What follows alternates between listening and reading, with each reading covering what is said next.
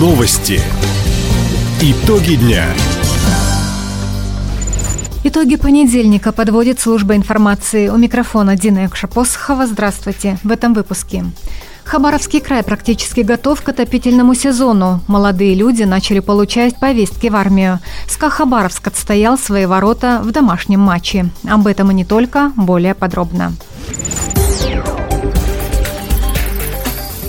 В России начался осенний призыв в армию. Он продлится с 1 октября по 31 декабря. Указ об этом подписал глава государства Владимир Путин.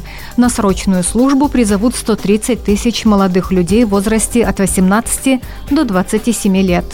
Из них 8 тысяч из Дальневосточного федерального округа. Новобранцы будут служить в частях и соединениях на территории Российской Федерации, при этом в новые регионы – Донецкую и Луганскую народные республики, а также Херсонскую и Запорожскую области – срочников отправлять не будут. Также не предусмотрено их участие в специальной военной операции. Тем же указом президент России распорядился уволить в запас военнослужащих, чей срок службы по приказу истек. Подготовка к зиме коммунальной инфраструктуры региона вышла на финишную прямую. Об этом в своем телеграм-канале сообщил губернатор Михаил Дегтярев. Сегодня на аппаратном совещании зампреды правительства края доложили, что к отопительному сезону готовы 95% объектов ЖКХ. В Военно-Майском, Верхнебуринском, Тугуро-Чемиканском, имени Полины Осипенко и Ульском районах, а также в Охотском округе котельные уже приступили к работе. На этой неделе постепенно начнут давать тепло в Комсомольском, Николаевском и Солнечном районах.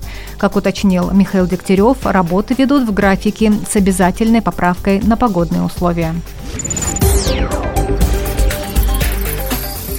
Еще семь памятников природы краевого значения получили охранные зоны. Постановление об этом подписал губернатор Михаил Дегтярев. Объекты находятся на территории Комсомольска и Комсомольского района. Среди них Селинский лес, скальные обнажения Шаман и озеро Хуми. Земельные участки, попавшие в охранные зоны, не изымаются. Арендаторы и собственники должны их использовать с соблюдением установленного правового режима. Так, на территориях запрещено строительство объектов, которые не отвечают целям установления охранной зоны. Устраивать свалки бытовых отходов, загрязнять водоемы, вести добычу полезных ископаемых, разводить костры. Новые модельные библиотеки открыли в городе Комсомольске и поселке Эльбана Мурского района. На модернизацию учреждений по нацпроекту «Культура» направили 15 миллионов рублей. Так, в детской библиотеке имени Горького в городе Юности провели ремонт, установили новую мебель и технику, оформили входную группу. Кроме того, в учреждении появилась сенсорная комната с интерактивными столами и песочницей. Книжный фонд пополнили на 2000 экземпляров в поселке Эльбан в два раза увеличили библиотечный фонд, поставили мультимедийное оборудование, компьютерную технику, программное обеспечение. Напомним, всего в крае по нацпроекту «Культура» открыто 9 модельных библиотек. Команда школьников края «Растим лес вместе» заняла первое место на Всероссийском лесном форуме. Соревнования проходили на Всероссийском съезде школьных лесничеств Московской области. В состязании приняли участие 300 ребят из 65 регионов России, включая ЛНР и ДНР – Юные лесоводы обменялись опытом и знаниями, прошли мастер-классы от авиалесоохраны, Рослесозащиты и Рослесинфорга. Также школьники решали задачи по сохранению лесов, оценки их состояния, продемонстрировали навыки лесовосстановительных работ в полевых условиях. Напомним, сейчас в семи районах края действуют 16 школьных лесничеств. В них занимается более 200 подростков. ЦСКА Хабаровск одержал победу на домашнем поле. Накануне армейцы в сухую переиграли Краснодарскую Кубань 2-0.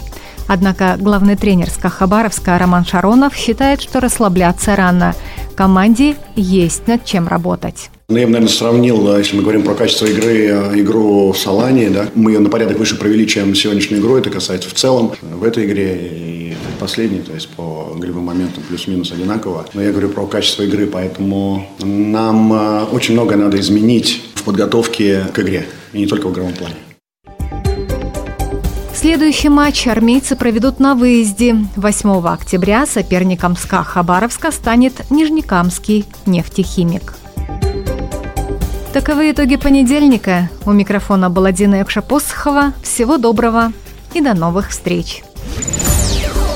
Радио «Восток России». Телефон службы новостей 420282.